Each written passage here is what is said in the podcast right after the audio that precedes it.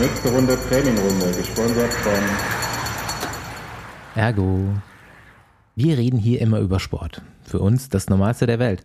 Aber was passiert eigentlich, wenn man gar keinen machen kann? Nach einem Unfall, nach einer Verletzung, wenn man erstmal Pause machen muss. Dann braucht man echt Unterstützung, damit es so schnell es geht weitergehen kann. Oder überhaupt weitergehen kann. Bei der Ergo gibt es dafür die Unfallversicherung. Die unterstützt bei schweren Verletzungen mit finanziellen Hilfen und Top-Beratung im Grundschutz. Ergänzend dazu gibt es individuelle Bausteine. Das können Assistenzleistungen sowie Haushaltshilfen, Pflegedienstleistungen, Fahrdienste, Reha-Maßnahmen sein. Der Schutz gilt sogar weltweit und rund um die Uhr. Und alles ohne Gesundheitsfragen vorab möglich. Und dann kann es hoffentlich ganz schnell weitergehen mit unserem Lieblingsthema. Bonjour et bienvenue à bord de la voiture balai, cette fois, comme chaque année, à travers l'Hexagone. Après avoir pris l'apéritif et un amuse-gueule, on a démarré en Bretagne. Mais attention, les plats de cette côte plutôt sauvage ne sont pas bien supportés par tous les coureurs. Heureusement, ce tour culinaire vient juste de commencer et c'est sûr qu'il y en a pour tous les goûts avant l'arrivée qui nous accueillait avec le petit déj obligatoire avec du champagne et des croissants sous la tour Eiffel. Alors soyez les bienvenus et on vous présente vos guides de voyage. Mein Name ist Bastian Marx Meiner ist Paul Voss. Und meiner Andi Stauf. und angeschoben wird dein Bus von Rafa Custom. Year 2032. Evenepoel, Pogacar each won six tours now. Van der Poel will be competing in 17 disciplines at the Olympics, aiming at 17 medals. Van Aert wins Paris-Roubaix for the seventh times. Valverde announced that he will continue for another year as he doesn't feel his age yet. Ja, Was hast du da überhaupt gerade vorgelesen? das ist ein Tweet Den von Tweet Thomas von- de Gent von gerade. Den äh, Von, von ich ein paar. Minuten. Okay. Ich finde, der ist der Tweet des Jahres. Der Radsport-Tweet des Jahres. Meinst du? Also ich finde den schon ziemlich, ich habe den gelesen, habe direkt angefangen zu lachen. Also ich finde den schon ziemlich geil. Ja, aber ich glaube nicht, dass es so kommen wird. Nee, ja, natürlich wird es nicht so kommen. Also allein schon War ein Witz, Valverde. Andi. Andi, das war ein Witz. Das war ein Witz, Andi. Ja, schon ein Witz, aber er, er meint es ja schon auch irgendwo ein bisschen ernst. Nee, glaube ich nicht, dass er das mit, Das ich jetzt, glaube nicht, dass er es mit Ich- Valverde ernst meint, dass er sich, Ich glaube, dass Remco kein, mit, keine ich glaube, Valverde gewinnt. war der Witz. ja, aber ich glaube auch, dass ähm, Hm. Mathieu van der Poel nicht in 17 verschiedenen Disziplinen, Ich habe schon gesagt, ich glaube, dass der auch in Leichtathletik gut ist. ja, und Schwimmen. Ja, wir nehmen auf am Abend nach dem Zeitfahren. Es ist Mittwochabend, erste Woche Tour de France. Äh, nur mal so zur zeitlichen Einordnung dieses Tweets und unseres Informationsstandes. Du hörst das ja jetzt wann anders, frühestens Donnerstagabend. Und äh, Mathieu van der Poel hat gerade das erste ernsthafte Zeitfahren seines Lebens absolviert und es hat ganz gut funktioniert. Ich habe äh, ich habe mich echt gefragt, ob der schon mal sowas wie einen Aerotest oder wenigstens ein Fitting gemacht hat. Ich glaube So ich richtig glaub vorher. nicht. Nee, Also, Die ich glaube auch nicht, wird oder? vielleicht Ja. noch mal jemand gesagt haben, so nimm die Schulterblätter ein bisschen zusammen, so. naja, die haben ja bis in die Nacht haben sie noch am Rad rumgebaut, ne? Damit das Ja. damit es noch ein bisschen aerodynamischer wird. Und das Interessante ist ja jetzt am Ende ist er nicht die äh, Princeton-Laufräder gefahren, sondern die von Aerocoach. Mhm. Auf Ja. jeden Fall andere. Genau, also nicht Shimano. Wobei es da ja Prototypen zu geben scheint im Moment Ja, aber die gibt es schon seit Shimano. Die gibt es schon seit letztem Jahr. Also die Laufräder kursieren schon seit letztem Jahr rum. Ja, Und er ist, einen, er ist einen Laserhelm gefahren, nicht den Arbus slash Canyon Helm. Und äh, auch andere Überschuhe. Also richtig, richtig einen rausgehauen. Ja, und das hat gebracht, dass er noch ein bisschen länger das gelbe Trikot tragen darf. Siehst du? Das, aber man muss sich da jetzt doch fragen, haben die bei Alpecin nicht mal vorher mit der Option so darüber nachgedacht, so ja, was ist denn eigentlich, wenn der jetzt dann im, Ze- beim Zeitfahren immer noch im Gelb ist? Ja, gut, aber das. ja, aber dann meine, das war ja wussten, die, wüssten die doch auch, dass er dann einfach abliefert. Ja, das, dann also- er also braucht glaub- doch nicht mehr Vorbereitung. Das Ja, ja gut, so. aber du hättest das Zeitverrat und die Laufräder, das hättest du doch alles vorher mal besorgen Das? Am das ersten stimmt. Tag, Ja. am Abend vorher. ja, gut, also ich, ich glaube ja immer, dass, dass es eh egal, was die planen, Mathieu macht irgendwas anderes oder macht stimmt. einfach. Also ich glaube, das, was. Ich glaube, selbst wenn man mit im, insgeheim damit rechnet, geht man davon aus, ja gut, das ist dann halt irgendwie so eine Sekunde, aber es ist dann so eh alles so knapp. Aber, aber das ist ja, jetzt. o- oder Ich glaube, dass man, das so man kann realistisch das ist. eigentlich. Also ich, ich glaube, es wäre unrealistischer, wenn es einfach normale Etappen gewesen wären, in Anführungsstrichen, wo er nicht nochmal rausfahren muss, sondern einfach einen Sprint jedes Mal aus der Gruppe gewinnt. Dann hat er irgendwie 10 Sekunden, weißt du, auf die Favoriten, dann ist ja die Wahrscheinlichkeit gering, aber hat er ja auf einmal irgendwie schon sehr, sehr viel Zeitvorsprung. Und das wurde dann ja auf einmal wurde ja alles realistisch, weißt du? Und ich glaube, damit hat man auch nicht gerechnet. Das war, weshalb man die Sachen auch Oder die dachten, der hat eh zwei Minuten Vorsprung oder drei Oder zu dem so. Zeitpunkt. Oder so, ja. Also gut, ich habe mir das schon gedacht, dass er eigentlich bis zum Zeitfahren in Gelb fährt. Das habe ich doch letzte, Ähm. letzte Woche auch gesagt. So zehn Tage habe ich gesagt. ja, das muss Das werden es nicht, aber, Aber das hört sich, das hört sich, das, das Team, das sieht von mich von außen immer mehr so aus wie äh, Team Besenwagen. Nee, ist es Das gibt's eigentlich auch nur, damit Paul Voss Rennen fahren kann und Team Alpecin Phoenix ist jetzt ja. immer noch so ein bisschen anscheinend äh, ja, die Startberechtigung für Mathieu van der Poel, Ja. obwohl die mittlerweile ja schon noch den ein oder anderen ganz guten Rennfahrer haben, Aber das stimmt ja nicht.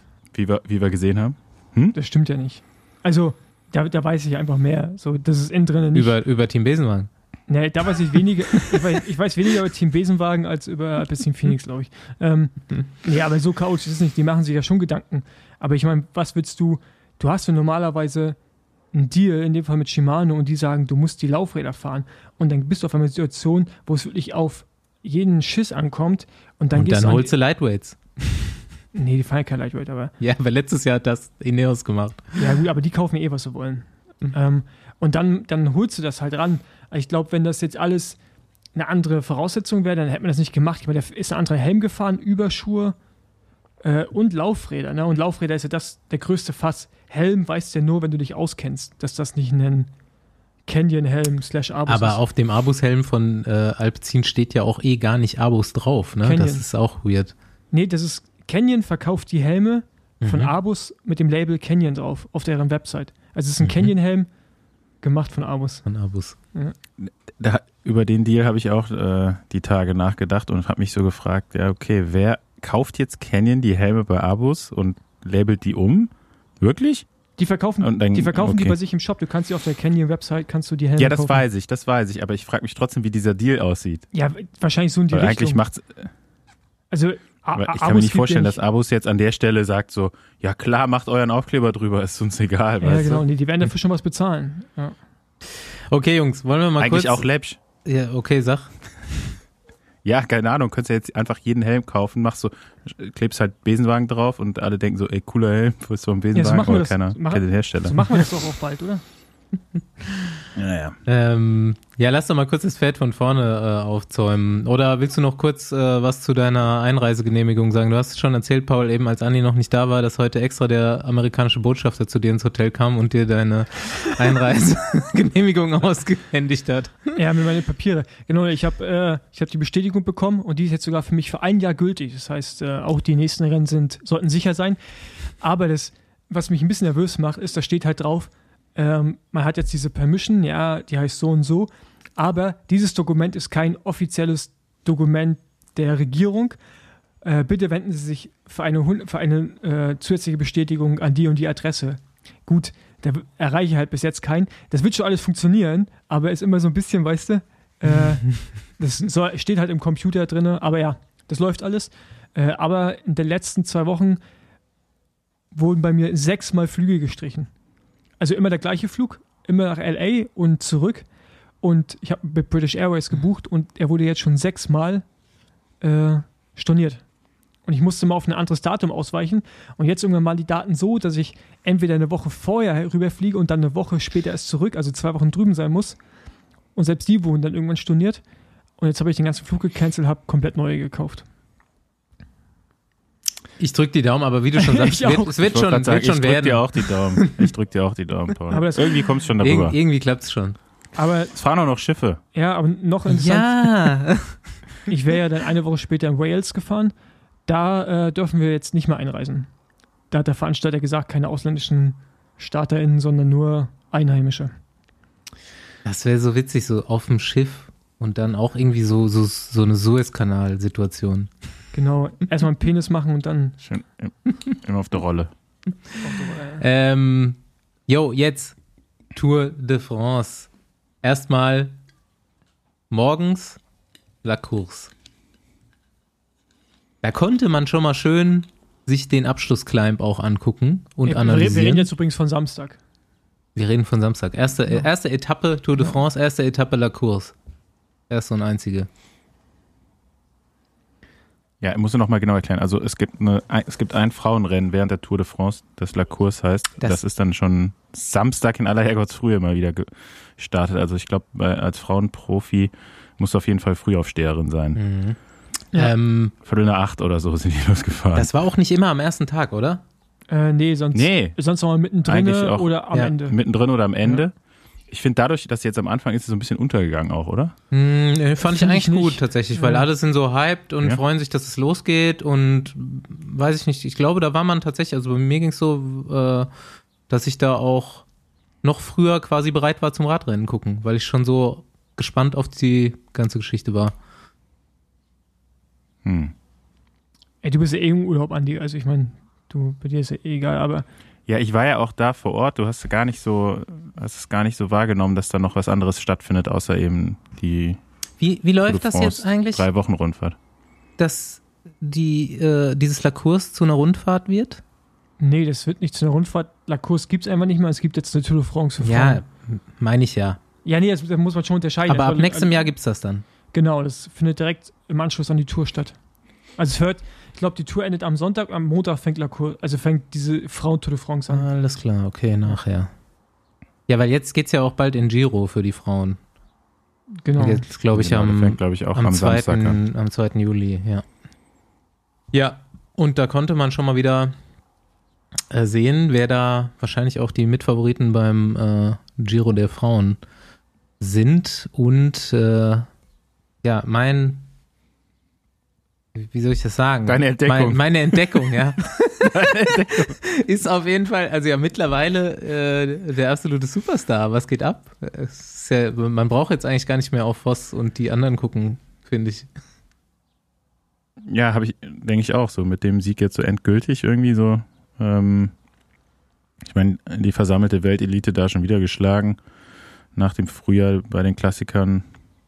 Also Demi Vollering scheint äh, das neue Sternchen am Frauenradsporthimmel zu sein. Yes. Ja, äh, Andi, weißt du noch, kannst du kurz das äh, Finale erklären? Ja, eigentlich äh, gab, war das Rennen so vorher ein bisschen, ein bisschen mau und dann im Finale ging es halt so richtig los. Ähm, und am Ende haben sich dann, ja, wie so oft eigentlich, die, die Stärksten auch äh, in, der, in der Gruppe abgesetzt und dann am Sprint, wo ich eigentlich gedacht hätte, okay, jetzt Marianne hat das Ding in der Tasche, ähm, gewinnt dann voller Ring. Ja, die sah erstmal gar nicht so frisch aus, ne? Weil die die ganze Zeit am Ende noch der Gruppe, der ersten Gruppe im letzten Anstieg gefahren ist. Der war ja doch relativ lang dann auch, ne? Dann da diese 2,7 Kilometer oder 3 Kilometer hochging. Ähm, ja, Lian Lippert, geil. Immer wieder da unter den Besten. Irgendwann schlägt da auch mal die Stunde mit so einem großen Sieg. Ja, Van der Brecken, die äh, fährt jetzt auch nur noch an. Da habe ich noch mal äh, die Geschichte, ich glaube, das hast du la- letztens schon mal erzählt, Paul, ne? dass sie äh, auch von der Vollering sagt, dass sie äh, taktisch so gut ist und so weiter und mittlerweile auch schon so Ansagen im Rennen macht und die Mhm. den äh, Flash Wallon auch so gewonnen hat, dann nochmal an der Bre äh, Van der Breggen. Ja, ja, genau. Hast du mal, ge hast du mal getimt, wie lange sie diesmal angefahren hat? Nee, also die, die macht halt einfach, ne? Die, die marschiert halt dann da los.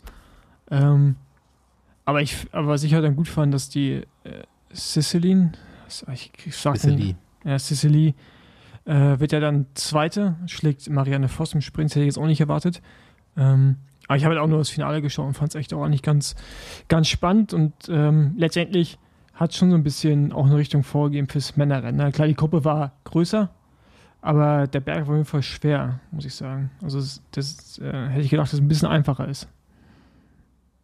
Ich würde auch Canyon Srammer wieder einen Sieg wünschen. Die versuchen es nämlich auch immer mit der Brechstange. Gerade wenn es am Schluss nochmal bergauf geht. Äh, Ein bisschen zu Kasia oft, ne? oder Tiffany Cromwell. Und es ist aber immer so ein bisschen so, du weißt eigentlich schon, dass das nicht klappt. Hm. Die fahren los, haben dann auch mal 30 Meter Loch, aber die Favoriten warten da immer noch hinten und fahren dann trotzdem vorbei. Ja, Tiffany Cromwell ist ja da reingestürmt, ey. Der, Mm, Cornelius, ja, der, so ein der hat bisschen. richtig eingezündet. Und ähm, Das war, also, ich hatte sie so lange, schon lange nicht mehr so stark gesehen wie da in dem Moment. Ähm, ja, und dann äh, Kesha Nivedoma. Ich, ich weiß auch nicht, warum, warum, die sind ja vorher, die sind, wie oft sind die rübergefahren? Ich glaube, zweimal vorher schon, ne? Oder dreimal? Oder sogar noch öfters. Also, die kannten das Finale Ich schon. hab's ab dem vorletzten Mal habe ich's geguckt. Und ähm, warum sie da so früh losfährt, das habe ich auch nicht so richtig verstanden. Weil zumal man den Berg ja schon ein paar Mal gesehen hat. War Ähm, noch ganz schön weit auf jeden Fall. Ja, ja, genau. Es, war ein bisschen früh, weil sie war auf jeden Fall gut und dann hat das fällt mir oft auf bei denen, die attackieren echt sehr viel von vorne, ne? Also, dass das, dass du eigentlich relativ gut am Hinterrad fahren kannst dann direkt. Ja. Aber gut, ähm, die konzentriert sich übrigens auch direkt auf Olympia, ne? Fährt keinen Giro Donner, um sich äh, wirklich zu 100% da auf Tokio zu konzentrieren und da Wer jetzt? Cashen hier wird auch mal. Naja. Genau. Ja, Vollering so ein bisschen, äh, weiß ich nicht, so die weibliche Shootingstar so ein bisschen. Kann die Zeit fahren? Ähm, Wahrscheinlich. weiß nicht. Ma Mathieu konnte ne? bis heute auch kein Zeit fahren. Ja, eben. Das, darauf will ich Kann so hinaus. Die, genau, ja. da erst genau die Richtung, in die ich auch denke. Ja, gut. Ja, also auch so, so vom, vom Auftreten her, ne? Ich habe dich schon ewig auf Instagram äh, abonniert und das ist auch so ein guter Vibe einfach. So, ich finde, so Leute, die gibt's halt nicht oft, ne? So einfach nur immer machen, worauf sie Bock haben, Spaß haben. Die geht super viel so Bergwandern auch, irgendwie Skiwandern auch. Das ist ja auch der neue Radsport, Trendsport. Und ähm, Wo wohnt die denn? Ja, die ist ja eigentlich Holländerin, aber ich glaube, die haben irgendwie in, in der, Sch- in der Schweiz, ja nicht in der Schweiz noch so ein Häuschen oder so, keine Ahnung. Mit dem Hund dabei, das ist auf jeden Fall auch äh, ein Instagram-Account, den man mal abonnieren kann. Gut, dann ähm, gehen wir mal zum, äh, zum Da haben Männer. die Jungs angefangen, ja. Ach, danke für die Überleitung, Paul. Ja, gern geschehen. Ja, also als erstes Thema haben wir ja hier so das Sturzfestival aufgeschrieben, aber ich will das nochmal unterteilen, denn der allererste Sturz ist ja nochmal so ein bisschen anders gewesen und hat das Thema Omi Opi Gate aufgemacht. Und Ich habe ich hab an ehrlich gesagt gar keinen Bock über die, ganze, über die ganzen Und- Stürze jetzt. Ja, Äh, ist egal, aber ich, also das will ich jetzt wirklich mal besprechen. Auch gar nicht jetzt wegen dem Sturz, wir brauchen den auch nicht besprechen, das ist ja total dumm, aber ähm, was er jetzt im Moment gerade so ein bisschen unter den Tisch gekehrt wird, ist, dass dieser äh, Fall von der äh, Soko Rennrad, äh, John Degengold, Toni Martin und Stefan Schäfer aufgeklärt wurde jetzt. Und ähm, gab es vorher schon mal, ich, es haben schon öfter Fans Fahrer zu Fall gebracht, ne? Da hat Auch doch Pferde nie, schon. wurde doch nie ein Fass aufgemacht und derjenige dann gesucht und irgendwas angedroht und so. Was soll das jetzt plötzlich? Das würde ich nicht unterschreiben, Ja? dass das noch nie passiert ist. Naja, also, aber zumindest Also ich denke schon, dass da äh, irgendwie Ermittlungen dann mal aufgenommen worden sind, je nachdem, was für ein Sturz da verursacht worden ist. Und ähm, in dem Fall war es ja auch sehr, also war schon fahrlässig, ne? ja, also ich mein, äh, was, ich bei, was ich bei One ja auch schon geschrieben, oder nicht geschrieben, gesagt habe, ist halt, ähm, was ich halt ein bisschen weird finde, ist, dass die ASO das macht und sagt, weil sie einen Schaden hatte. Aber eigentlich, das verstehe ich immer nicht. Da geht die ASO los und, und verkla- will jetzt diese Frau verklagen. Keine Ahnung, was sie damit erreichen wollen. Ja, vor Aber- welchem Gericht willst du das denn Ja, ja. durchkriegen? Und dann, aber eigentlich müssten doch die Fahrer oder die Teams Interesse haben, diese Frau irgendwie keine Ahnung, äh, zu verklagen, was weiß ich, aber weiß ich meine, so zivilrechtlich. aber, das ist ja, weil letztendlich schadest du ja in dem Fall Toni Martin und den ganzen beteiligten Fahrer und, und die ASO hat in dem Sinne ja erstmal keinen kein Schaden. Ne? Die Was haben willst du da einklagen? haben's- Nach Teams welchem Recht machst du das? Das ist ja juristisch total Hanebüchen. Musst du irgendwie nach französischem Recht wahrscheinlich die Frau verklagen und kannst die auf ein bisschen Schmerzensgeld und äh, gebrochene Naja, Fahrradrahmen verklagen. Ist schon vorsätzliche Körperverletzung, ne? Ja, vorsätzlich auf gar keinen Fall. Naja, du, du stehst mit dem Schild auf der Straße. Ja, ist fahrlässig, nicht vorsätzlich. Aber du hast ja nicht gesehen, was von hinten kommt. ja. Oder fahrlässig von mir aus. Ja, ist schon ein Unterschied, vorsätzlich und fahrlässig, ich weiß, aber. ja, aber es ist auf jeden Fall irgendwie. Ja, die haben sie weird. heute gefasst, ne? Vielleicht will man da irgendwie ein Exempel statuieren oder so. Gefasst. Ja, die haben sie Die hat gefasst. sich das auch, ist ja die so, hat in so einem Ja, Erdloch, ja. haben die die rausgezogen. Nee, äh, So, hört- nein, so hört sich das aber, an. aber die Mitteilung war wirklich so, also zumindest die übersetzte, äh, wurde von der Polizei, äh, Hat- Festgenommen habe ich gelernt. ja, nee, nicht festgenommen, so ein anderes Wort. Ich habe jetzt hier Eurosport. Zuschauerin mit Pappschild stellt sich der Polizei. Ja, genau, aber das, was ich bekommen habe, ist nicht stellen, sondern irgendwie wurde gefasst oder sowas. Ja, aber okay. Hat sie halt gestellt. Ich bin gespannt, was da noch rauskommt. Wirklich. Vielleicht, ob sie deutsch ist. Ein, ein sehr spannender Fall. Wegen Omi und Opi. Und wegen der Ey, gelben Regenjacke. Ich habe Omi schon, Opi ist international. Und Nee. gelbe Regenjacke. Herr Omi Opi ist nicht international. ich hab schon so viele Memes jetzt gesehen und äh, Aufnäher und Tattoos auch schon. Ich finde es eigentlich, ist auf jeden Fall, äh, wird, sich das, wird sich das halten, Omi Opi Allee. Aber Omi Opi ist doch nicht. Also mal ganz ehrlich, also, ist doch nicht, also Omi Opi ist nicht international. Ja, deswegen haben die haben ja auch Ah, alle gesagt. Also in Frankreich Frank- heißt es auf jeden Fall nicht Frankreich so. Geht das schon noch? Nee, nee. Ich habe meine Französischlehrerin gefragt, die äh, sagt, das heißt Ma Mami und Papi. Wann hast du sie denn gefragt? Vorgestern. Mami und Papi heißt das, aber da gibt es noch eine Generation danach. ja, aber Das so, so, heißt, so heißt das. So heißt Ma Mami. So, Mama heißt, glaube ich, anders. Hm, Okay, egal. Okay. Die, die, Ähm, die, haben, weder- die haben sie gefasst, äh, das geht weiter. Ähm, vielleicht kommt sie bald, keine Ahnung, vor das Erschießungskommando, wie auch immer, was man was, ähm, Und äh, nein, ist natürlich nichts, war jetzt gerade ein Scherz, nicht aufregen. Aber ich finde, lass es mal abhaken, Toni Martin fährt gegen Schild und verletzt. ich finde aber immer noch dieses Konzept geil mit diesen Radsportermittlern als Serie. So ein bisschen Ja. wie Special Victims Unit, so. Boston Legal, irgend sowas in die Richtung. Naja, okay. Ähm, äh, ganz kurz zwischengehakt, habe ich vergessen am Anfang zu sagen. Herzlichen Glückwunsch, Max Burkhardt. Heute Geburtstag. Heu- Heute, heute? Ich glaube ja. Oder wenn die Folge rauskommt? Nein, also so zur Folge dann herzlichen Glückwunsch nachträglich, Mittwoch. Okay, alles Gute nachträglich, Burgi. Ähm, ja, Darf man äh, zweimal auch gratulieren? Kommt, glaube ich, nochmal Nachwuchs im Hause Bur Burgi. das ist mir auch Mhm. aufgefallen. Ich, ich habe seine Frau gesehen und äh, die sah schwanger aus. Ach so. ja, ja. Und dachte ich, oh, okay. Wie viele sind denn? Zu, hat er drei Kinder dann, oder? ähm, ja, habt ihr noch was zu sagen dazu? Dann Nee. zum weiteren, zum weiteren Sturzverlauf, jetzt mal nicht mehr Bogi abgehakt. Achso, du redest von Bogi. Ja, da, tatsächlich, Nee. sogar noch mehr zu sagen als zu dem Sturz. Nein, zu den weiteren Stürzen dann. Jetzt Omi Opi abgehakt. Ja, Bogi und dann, dann der andere Sturz, der war dumm. Der hätte einfach nicht sein müssen. Äh, da war in dem Moment keine Stresssituation, da war Raum und der Ja, hängt sich das- halt am Hinterrad ja. auf. So, das Gut, war halt das- unnötig. der erste war auch unnötig. Worüber man dann eher reden muss, ist dann nächste Etappe, wo sich, oder übernächste? Nee, nächste. Nee, das war schon die nächste. Ja. Ja, Genau. nächste, da gab es halt ein bisschen Bodycheck und, und dann gab es halt eine Linkskurve, die einfach nicht hätte sein müssen. So, auch abgehakt. Auch abge- Fand sie die Streckenführung denn okay für so die erste Tourwoche? Also ich meine, ja, na klar, so, äh, das du, ist halt Tour de France, ne? Genau, die wird in Frankreich ich, ausgetragen, wenn es da nur kleine Straßen gibt. Dann Ich- musst du ich- dich halt damit auskennen. ne? Ja, ich, ich kann jetzt gerne einen Rant-Monolog Richtung UCI und vor allen Dingen äh, David Lapatienne halten.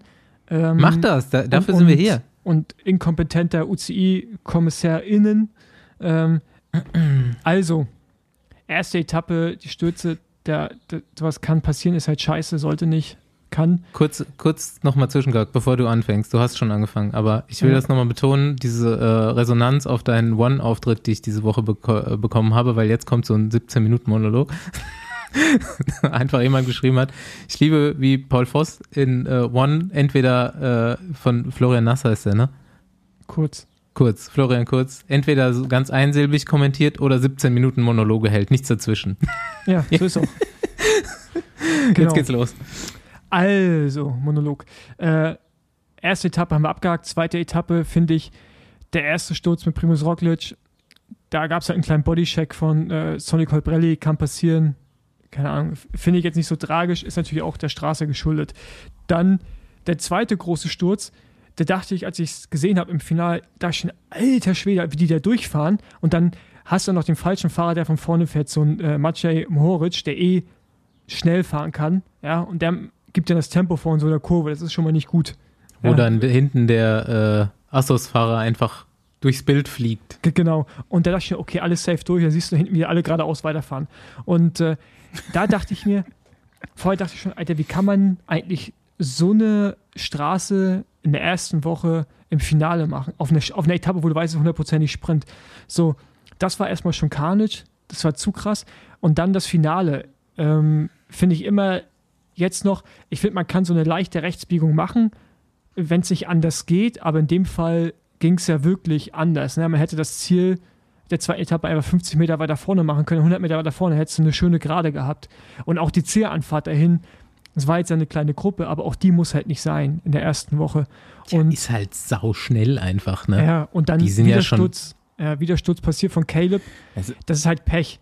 Es ist natürlich auch bedingt, dass da, dass da eine Biegung ist, dass er nochmal rausnehmen muss, der Tim Melier, und dadurch hängt sich Caleb am Hinterrad auf. So, das, da war Pech dabei, aber auch einfach scheiß Kursdesign.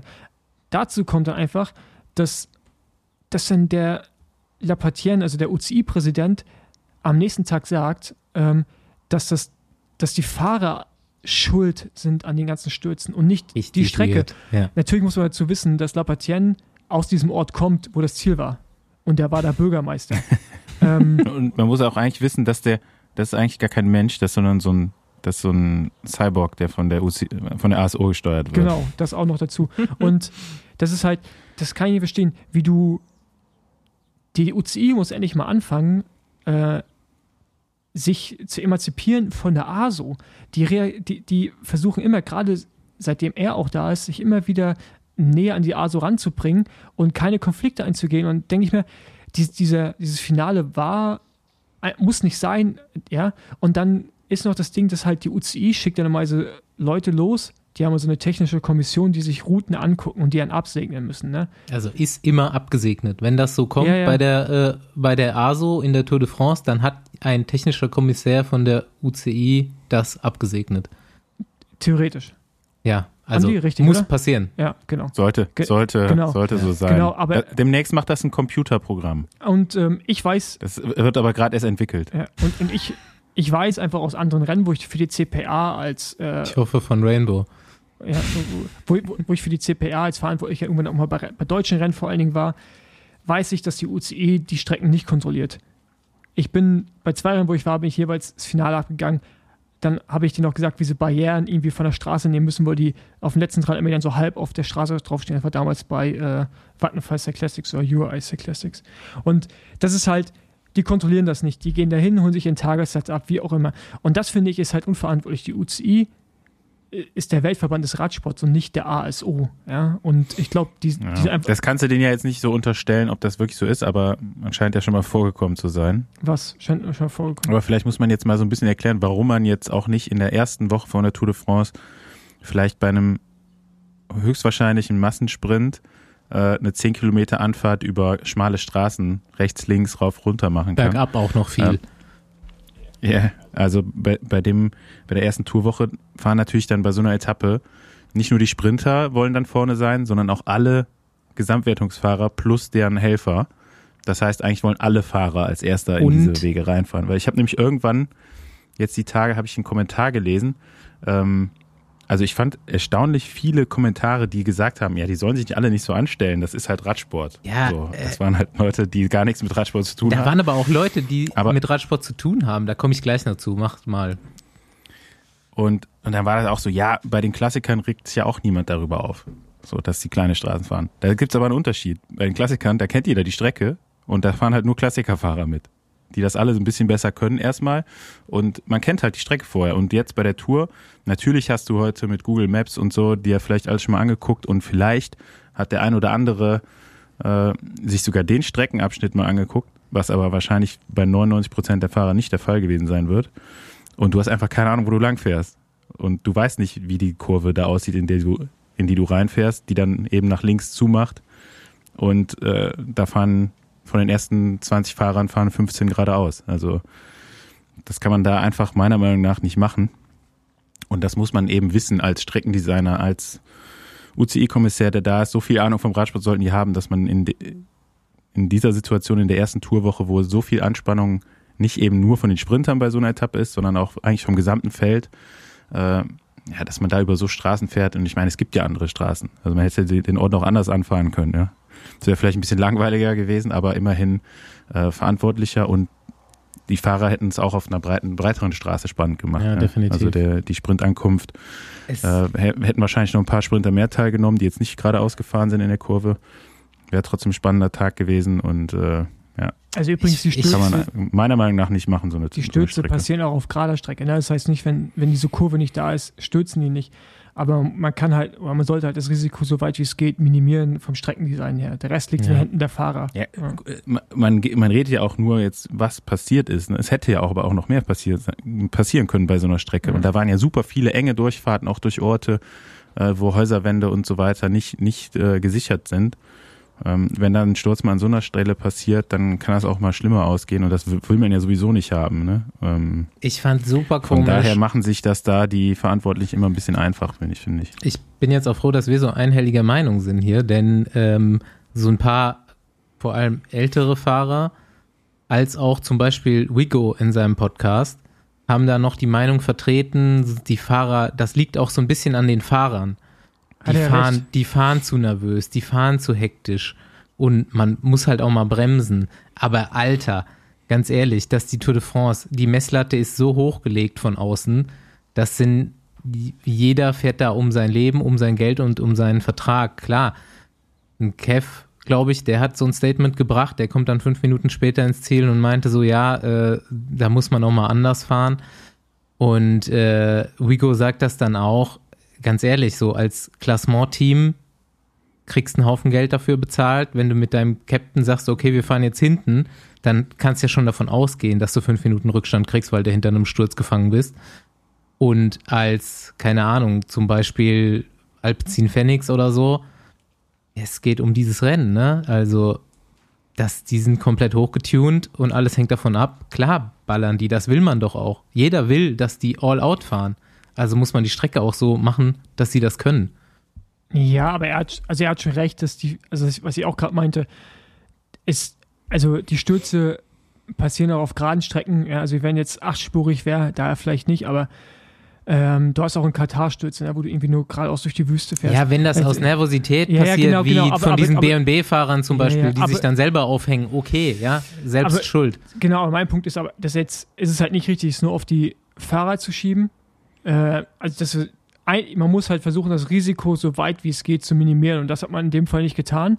Und dann ist natürlich kommt die Nervosität. Aber was halt aber auch stimmt, ist, dass dieser Respekt im Feld und dieses auf sich gegenseitig achten halt, das wird auf jeden Fall weniger und die Leistungsdichte ist höher. Hm. Also ich meine, vor zehn Jahren waren, da waren die auch alle fit bei der Tour, aber nicht so fit. Und mittlerweile, ja, aber das willst du von außen ja, ja, dass die aber- Leistungsdichte höher wird. Genau, Das ist ja, Punkt. das macht Aber- den Sport ja geiler irgendwo auch. Ja, worauf ich aber hinaus will, ist, dass man schon auch als Fahrer, die in dem Fall hat, hat die UCI und die ASO haben versagt, es hätte eine andere Streckenführung geben müssen. Fakt. So, das ist einfach so. Aber allgemein um diese Stürze, ich meine, die, Das ist ein Fossi-Fact. nee, aber das, aber das ist ja so. Und, Ja, stimmt. und dann hast du aber andere Situationen, da ist die Strecke entschärft und es passieren trotzdem ganz schlimme Ja, Stürze. Also, also es gibt klar. ja keine normalen Stürze mehr. Ne? Es gibt ja direkt immer irgendwie, hat man das Gefühl, die sind immer dramatischer und härter. Das liegt aber auch daran, dass Ja gut, was man natürlich sagen muss, äh, nicht nur die Fahrer haben sich verbessert, auch das Material, so ein Feld rollt halt jetzt auch Mhm. mal gute 10 km/h schneller als noch von vor 10 Jahren. Ja. Also das ist halt auch einfach so, ne, dass du, du hast die- jetzt auch bei der Etappe, wo der Van Moor noch äh, raus war, hast du mal ganz gut den, natürlich war der auch kaputt, aber da hast du nochmal richtig guten äh, Geschwindigkeitsunterschied einfach gesehen und da fährt halt so ein Feld mal 65, 70 auf der Geraden.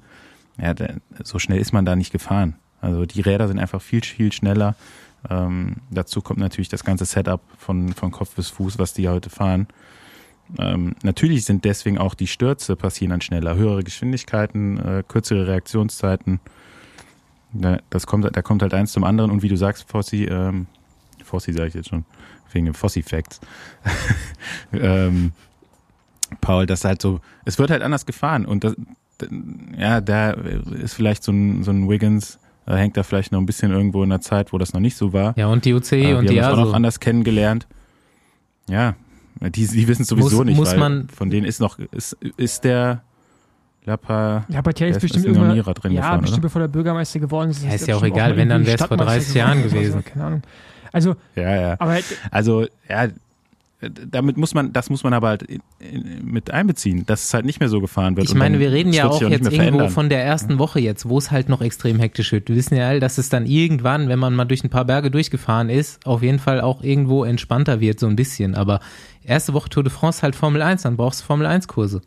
Ja, aber was zum Beispiel, ja, was zum Beispiel Mathieu gesagt hat, also der Teamchef von äh, Groupama, nee, F, FDJ, nee, wie, Groupama FDJ heißen, glaube ich, ne? Groupama. Ja, genau, Mhm. Citroën ist ein anderes Team.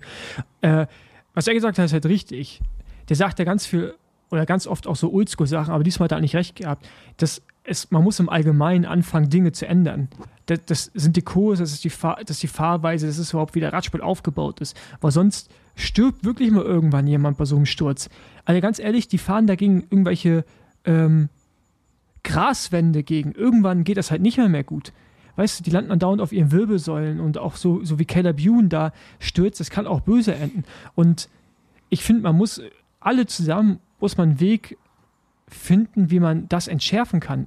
Das, das, das reicht jetzt nicht nur die Strecke anders zu machen, es reicht nicht, den Fahrern zu sagen, habt mehr Respekt, weil das haben die nicht. Es fängt ja schon damit an, dass am nächsten Tag, Das- dass, am, ne- das- dass, dass, dass am nächsten Tag ein Protest geplant wird, den irgendwie aber eigentlich wahrscheinlich die Hälfte nicht interessiert, wo ich mich als ehemaliger Fahrer in dem Moment, wo ich mir, Alter, dann lasst es halt einfach, weil das, das macht das Ding einfach viel lächerlicher. Also das, du siehst halt einfach, dass innerhalb dieser Radsportblase, dieser Community auch gar kein Zusammenhalt ist. Jeder denkt an sich selbst. Vielleicht noch bis zu seinem Teamkollegen und das war's. Ich So, mache und jetzt so noch mal fahren die das, ich mache jetzt nochmal das äh, ganz alte Fass auf mit der CPA.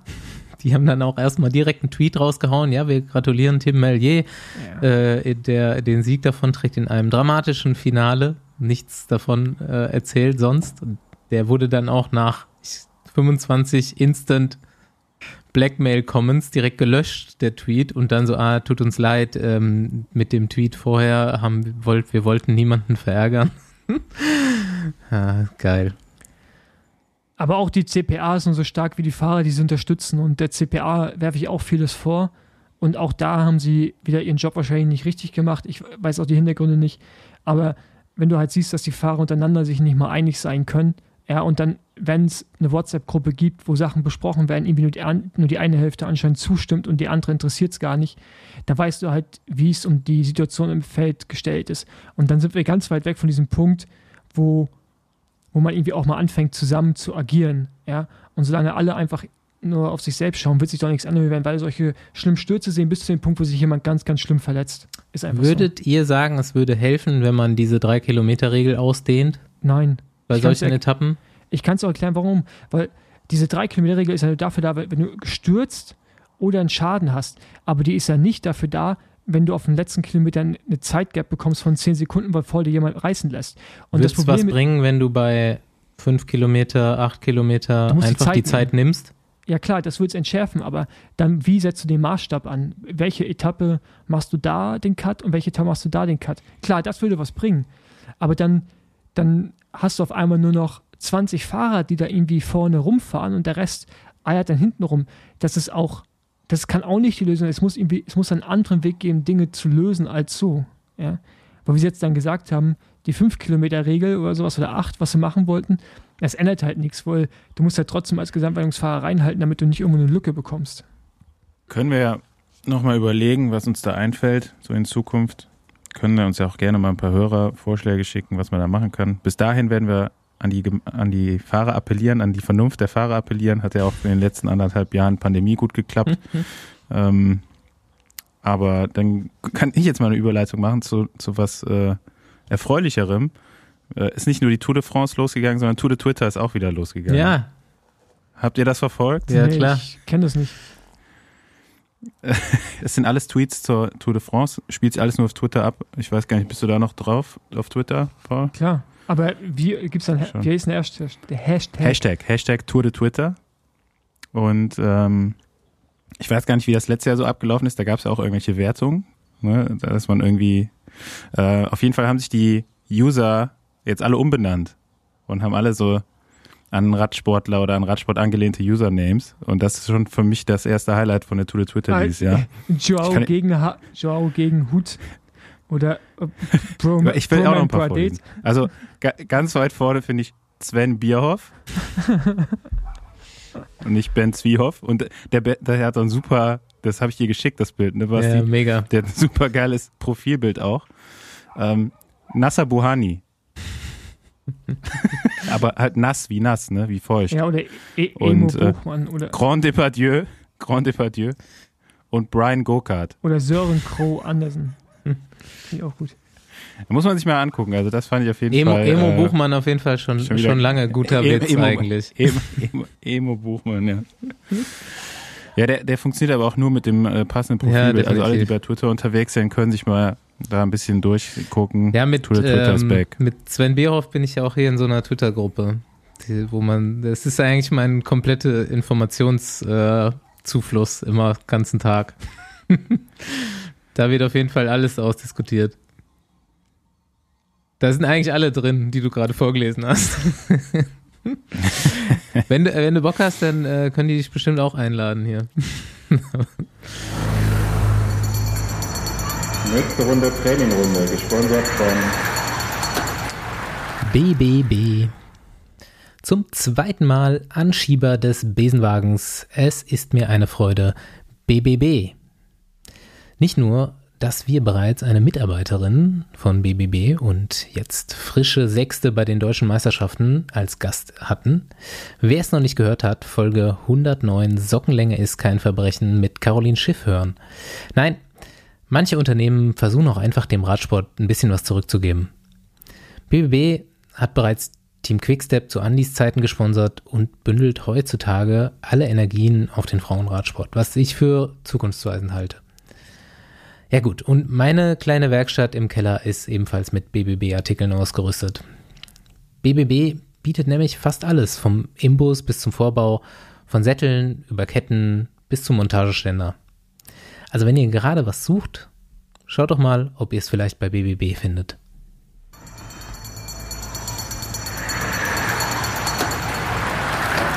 Wie, wie sieht es eigentlich bei unserem äh, Tippspiel? Bis jetzt lagen wir eigentlich relativ gut mit unseren Tipps, was so die ersten Tage anging. Ne? Also ich meine, Alain Philipp hatten wir auch, glaube ich, genannt. Ich, eigentlich sind wir davon ausgegangen, dass Mathieu van der Poel, Oder ich bin äh, dass Bretagne in Gelb, habe ich gesagt, und dann weiterhin in Gelb. Und dann, was auch eingetreten ist, dass na, wenn er das gelbe Trikot holt, dass er dann den ersten Sprint für Melier ja, stimmt, genau. Hätte hätt ich gar nicht so erwartet, aber safe so passiert und natürlich auch von Erfolg gekrönt. Da, dann, dann stellt sich mir jetzt aber die Frage, dann hast warum fährst du dann den nächsten Tag? Waren die alle so gut drauf, dass sie gesagt haben, ja komm, jetzt haben wir schon zwei gewonnen, im dritten Tag fahren wir für den Philipsen. Was sollten das bitte? Ja, aber ich glaube, der Scheinbar Plan, so, ne? der Plan, ja, aber der Plan intern war immer so, dass man für, für Melier komplett flach fährt, die Sprints, und wenn es leicht ansteigend ist, für Philipsen. Und es war leicht ansteigend. War, Ja, aber gut, ich meine, keine Ahnung, da waren trotzdem alle anderen Sprinter, fahren da den Sprint und dann machen die da wieder so eine Änderung im, im Zug und ich meine, ich freue mich, dass Kev gewonnen hat, ja, aber ich wäre mir nicht so sicher, ob das nicht anders ausgegangen wäre, wenn Melier wieder gesprintet wäre. Also vor allen Dingen, der gewinnt ja vor, vorher den Sprint. Überragend. Das hat alles super geklappt am Anfang. Warum änderst du das? Das ist für mich ein Riesenfehler ja, wir können, wenn Teams halt mit zwei Mhm. Sprintern fahren und dann irgendwie die Position tauschen, wenn, nur weil es einmal nicht funktioniert hat und dann hat es in dem Fall sogar funktioniert und dann änderst du es trotzdem. Also warum? Das fragt, also man kennt ja den Spruch, ne, never change a running system. ja gut, aber ich, Das zählt vor allem für Sprintan äh, für Sprintzüge zählt das ganz besonders und dann wechseln die das einfach so durch. Also Ja, gut. So. kann ich nicht verstehen. Also ich Das mein- hat natürlich jetzt die Dramaturgie der Tour total positiv beeinflusst. ja, auf jeden Fall. Ich meine, ja, natürlich. leider haben wir nicht, die, leider werden wir es nicht sehen, weil Mathieu noch im Gelben ist, aber ich hätte sogar einiges an Geld drauf gewettet, dass wenn Mathieu das gelbe Trikot heute um ein oder zwei Sekunden verloren hätte, dass er morgen auf Finale gefahren wäre. Kann, kann gut sein, ne? Klar. Oder zumindest mal im Zwischensprint. Ja, da gibt es ja keine Sekunden. Ja, aber lass mal kurz jetzt hier die, die melodramatische Seite dieser Sprinter-Soap besprechen. Sam Bennett. Andi, du hast gestern gesagt, du Den- machst, um dir, machst dir ein bisschen Gedanken, machst dir ein bisschen Mach mal Sorgen. Sorgen. Ich hab ihm geschrieben. Ein bisschen Sorgen jetzt. Hast ich du ihm hab mit geschrieben? Ich habe mit ihm geschrieben, ja. Er klang, Wie geht's im Knie? Wie geht's im Knie? Ja, das ich- das ist ja erstmal das das Wichtigste. habe ich ihn nicht gefragt. Ich habe nur gefragt, wie es ihm okay. ich, Ja, nee, keine Ahnung, ich wollte jetzt nicht noch, da, da ist halt so, ich mal, ey, wie geht's in deinem Knie? Und ich weiß ja nicht, was wirklich ist. das wirklich kaputt? Nein. ja, ich glaube schon, dass er Knieschmerzen sag, hat. Sag, ne? hat der Patrick recht? nee, also äh, so kann man eigentlich zusammenfassen, dass es ihm eigentlich, äh, zumindest wie er geschrieben hat, jetzt auch nicht, also manchmal sieht man ja auch so bei Texten, ob jemand nicht gut drauf ist. Das hat mir jetzt nicht den Anschein gemacht, also er schien normal drauf zu sein, dass es ihm gut geht. War ein paar Smileys drin im Text. es, war, es kam aus Smileys vorher. Ja, nee, ähm, also ich glaube, er kann, also es scheint mir zumindest steht, er kann ein bisschen über den Dingen stehen, so, so hört sich's angehört. Ja. Was okay. ich mir gedacht habe, so ja, ne? auch was immer von außen gesagt wird, ich meine, Patrick Lefebvre, wir kennen ihn gut, aber was auch so Yannick Steimle meinte, ja, der steht immer hinter seinen Fahrern und so, was das jetzt bitte, so. Der ist gekränkt, der ist wie ein Kind, dem man die Schokolade weggenommen hat. Der ist einfach so. Ja, also der, der weiß jetzt schon, darf er das eigentlich? Eigentlich darf man doch gar nicht vor August jetzt. Nee, so er kann das schon machen. Er darf sagen, dass Sam Bennett woanders unterschrieben hat? Ja. Hat er ja, jetzt quasi, oder? Ja, klar kann er das sagen. Ja. Weil, was, denk, was wird die UC jetzt machen? Ja, aber auch so, aber so ja. dürfte er. Die Socken kürzen. Die Socken kürzen. Aber auch Boah, so ich dürfte hab, er das ja. Ähm, übrigens nochmal jetzt ganz kurz äh, anderes Thema. Wir machen hier gleich weiter zu diesem äh, juristischen Thema vorhin und genau auch zu diesem Thema. Was will die UCI jetzt machen? Ähm, hat Johann Brunel im Lance Podcast endlich mal was gesagt, wo, was ich mir auch denke oder was auch einfach so ist. Äh, sobald irgendwelche solche Sachen vor ein Zivilgericht kommen, sind diese ganzen erfundenen Gesetze von der UCE sowieso nichts wert. Ja, natürlich nicht. Das ist alles das, totaler Schwachsinn. Das, da, da, musste man sich einfach nur mal die UCI äh, starten, also die, die Grund. Was ist überhaupt die UCI? Ja, ist ein das ist einfach ein Luftschloss. ist wie die, wie die Kirche, so wie eine ja, Religion. Das, äh, ja, das stimmt. Also für die, für die Socken muss keiner ins Gefängnis gehen, wenn die zu lang sind. Aber die können dich halt für UCI Radrennen sperren. Ja, das, das kann passieren. Das stimmt, ja. Da hast du recht. Ah, naja, gut, okay. Ähm, ja, können wir das jetzt für 100% nehmen? Sam Bennett, Bora nächstes Jahr? Ich glaube schon. Ich glaube schon, ne? Ja, Danny van Poppe soll Wer es noch nicht mitbekommen Anfahrer. hat, das ist jetzt scheinbar raus. Äh, Patrick Lefebvre hat eine Pressemitteilung rausgegeben. da hat er es eigentlich gesagt. Aber, ja. Aber man muss natürlich auch sagen, also ich glaube nicht, selbst wenn er nicht zu Bora geht, geht er, glaub, oder bleibt er nicht bei De Koenig. Ich glaube, so weit kann man schon mal was sagen.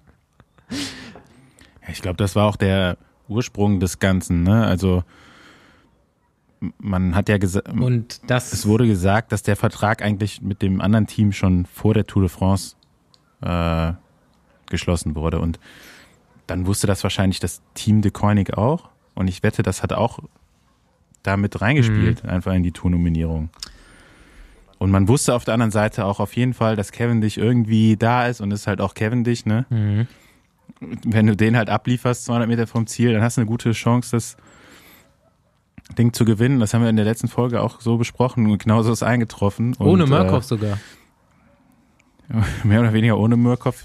Äh, war auf jeden Fall, also Murkoff hat mit Sicherheit seinen Teil dazu beigetragen. Der war jetzt nur nicht so dominant vertreten im Finale, dass, alles, dass man alles gesehen hat, was er vorher geleistet hat. Aber ja, äh, letztendlich, ich glaube, nächste Woche oder so wird jetzt Lefebvre zum König von Belgien mhm. gekrönt, glaube ich, oder? Ja, ich, ich, oder zumindest ja, ich mein, vielleicht in England jetzt. Es ist natürlich, zum Sir. es ist natürlich bitter, was er da so schreibt und seine Ausdrucksweise ist auf jeden Fall auch gewöhnungsbedürftig, aber so ein paar Sachen, die er sagt, ähm, haben wir, glaube ich, auch. Das ist auch immer wir, nur die Übersetzung, Basti. Ja, okay. Hab, ja. Ich habe auch schon ein paar Mal gesagt. Also meinst du nicht, dass er so Begriffe wie äh, große Eier und sowas verwendet? Und, Doch. Ja. Ähm, aber, aber ja, aber er frag, sagt halt auch Sachen, die wir auch letzte Woche, glaube ich, schon oder vorletzte Woche dazu angesprochen haben. Das, ähm, ich meine, er formuliert das natürlich relativ straight aus. So, äh, was hat er gesagt? Du hast rumgeheult, dass du, bis du von Bora dann weggegangen bist und jetzt gehst du da wieder zurück und ich, äh, das, ja, hat ihn halt. Ja, ist schon auf jeden Fall fragwürdig. Ist auf jeden also Fall fragwürdig. fragwürdig, was der äh, es ist ja auch seine eigene Kolumne irgendwie, ne? Also er meldet sich ja auch nicht immer, er gibt ja nicht nur Antwort auf Nachfrage, sondern er geht ja auch selber aktiv in, quasi in seine Kolumne mit solchen Themen rein. Ähm, ist halt aber auch Belgien, ne? Da wird das Ganze eh nochmal ein bisschen anders aufgekocht. Äh, also Radsport im Allgemeinen. Dass es dann da auch immer so groß aufgewirbelt wird, was er da verzapft so, ne? Auch wir kriegen das ja international dann sogar mit in der Radsport-Bubble. Aber ja, lass uns doch mal einfach drüber reden, dass Kevin dich gewonnen hat. Dafür Ja. können wir uns, glaube ich, alle drüber freuen. Ähm, ja, krass. Also, ich glaube, ich habe auch gesagt, dass ich ihm auf jeden Fall einen Etappensieg zutrauen würde. Dass dann direkt so in der Manier passiert, da war ich jetzt auch schon ein bisschen erstaunt, würde ich, kann ich schon fast sagen, oder? Also, den Sprint, den er da gefahren ist, das war ja wirklich so, Wie früher. Wenn man alle, alle Siege dieses Jahr noch so ein bisschen sagen konnte, ja, okay, war jetzt nicht so gut besetzt, das Rennen, ja, okay, das war knapp, ja, okay, das war jetzt nicht, aber das war ja wirklich wieder so Cavendish wie, ja, irgendwie, vor zehn Jahren hat er die Etappe schon mal gewonnen und genauso hat er die jetzt vor, vor ein paar Tagen wieder gewonnen. Also das war echt un, unfassbar, ähm, aber da, da waren mal Emotionen drin, auf jeden Fall. Ja, geil. Ich bin gar nicht so drin in diesem Cavendish-Hype, aber schon, Nee? schon gut. Ja, ich mag ihn, aber ich freue mich tatsächlich auch für die anderen Sprinter. So, eigentlich finde Ja, ich, schon, schon mega geil. ja, Auch wie er den Sprint wieder gefahren ist, ne? Da waren so ein paar Situationen, das hätte der vor ein paar Monaten, wäre der da niemals durchgefahren. Also der, die Linie, die der neben Mhm. Sprint gefahren ist, die hat er einfach die letzten Jahre nicht gehabt. So, und da muss man sich schon fragen, okay, wo kommt das jetzt auf einmal wieder her? Ist wirklich so das Selbstbewusstsein, was er jetzt wieder hat oder was das Team ihm vielleicht sogar zurückgegeben hat? also ganz Ich ehrlich, finde es schon krass. ist auch so Also, ein bisschen so mit André, oder? Und der Linie und ja, nee, das war, also warten wir die Tour mal ab. Ich denke mal, irgendeinen Tag werden auf jeden Fall, äh, man muss ja sagen, Israel fährt mit einem, Israel Startup Nation, die fahren halt mit einem richtig kleinen Sprintzug. Äh, eigentlich sind die nur zu zweit. Ähm, Rick Zabel, André Greipel. Aber die werden auch noch, wenn sich das Feld mal so ein bisschen durchsortiert hat, wenn es nicht ganz so hektisch ist, wo man mit zwei Mann eben noch mal mh, ein bisschen mehr ausrichten kann als jetzt, wo noch alle Teams halt voll den ganzen Sprintzug mit dabei haben, äh, werden wir die auch nochmal vorne sehen. Auf jeden Fall, bin ich davon überzeugt. Und äh, ich glaube, bei André ist vielleicht so ein bisschen anders, dass der, äh, dass eben so die Sprinter sich so ein bisschen verändert haben, dass so diese großen, kraftvollen Sprinter es einfach nicht mehr so leicht haben. Und äh, ich meine, Kevin, ich hat, der ist jetzt nicht irgendwie gewachsen oder so, der, der war halt schon immer klein und schnell. Ähm, der passt da eigentlich jetzt nach wie vor rein in die, in die aktuelle Sprinterriege. Und ich glaube, eher so als großer, schwerer Sprinter bei den Geschwindigkeiten hast du jetzt eben doch ein bisschen mehr Windwiderstand.